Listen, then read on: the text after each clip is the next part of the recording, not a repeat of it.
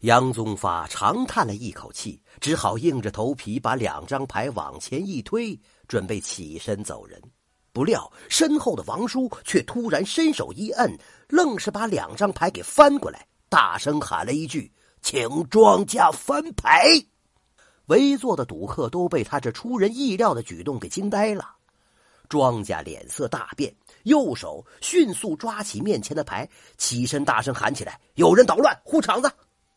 话音刚落呀，七八个赌场的打手闻声就冲过来，一看桌上的牌，二话不说，立马把王叔和杨宗发团团的围了起来，把两个人的胳膊一拧，迅速的押离了赌场。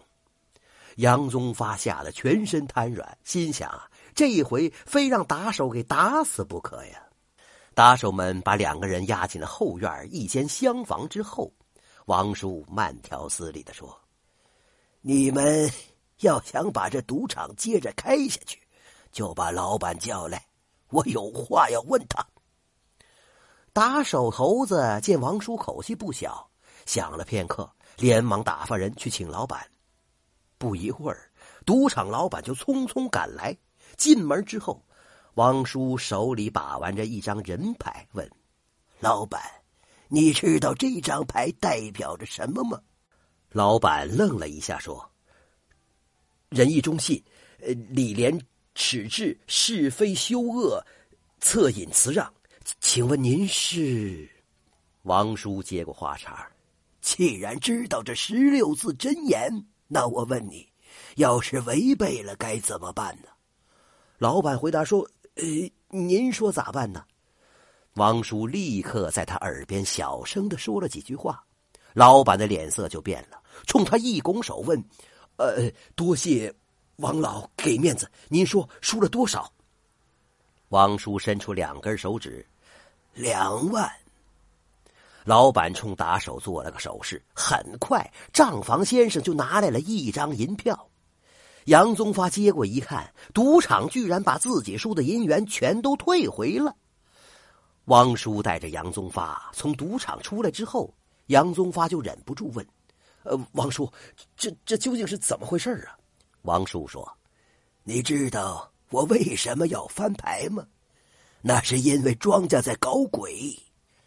你只知道死牌不能翻，但赌场还有个规矩：要是拿了必时的人翻牌，庄家就必须得翻他手里的牌。今天庄家为什么不敢翻呢？那是因为他手里有张假二板。”明白了吗？杨宗发恍然大悟，难怪王叔非逼着自己赌，原来他一直在旁边等庄家露出破绽，然后以此为借口让老板赔钱。不然的话，一旦把这事说出去，输了钱的赌客非把赌场给砸了不可。想到这儿，杨宗发禁不住问：“王叔，您到底是干什么的？你怎么知道庄家手里有张假二板呢？”王叔手一挥：“ 你就别瞎打听了，本钱我已经给你讨回来了，你就赶紧回家去吧。记住了，以后不准再踏进赌场半步。”说完就走了。杨宗发急忙跪在地上，冲着王叔的背影磕了三个响头，老老实实的回乡下去了。腊月二十三。杨宗发带着厚礼来看望王叔，谁知道他老人家却突然过世了。原来呀，王叔曾是聚源楼赌场的东家。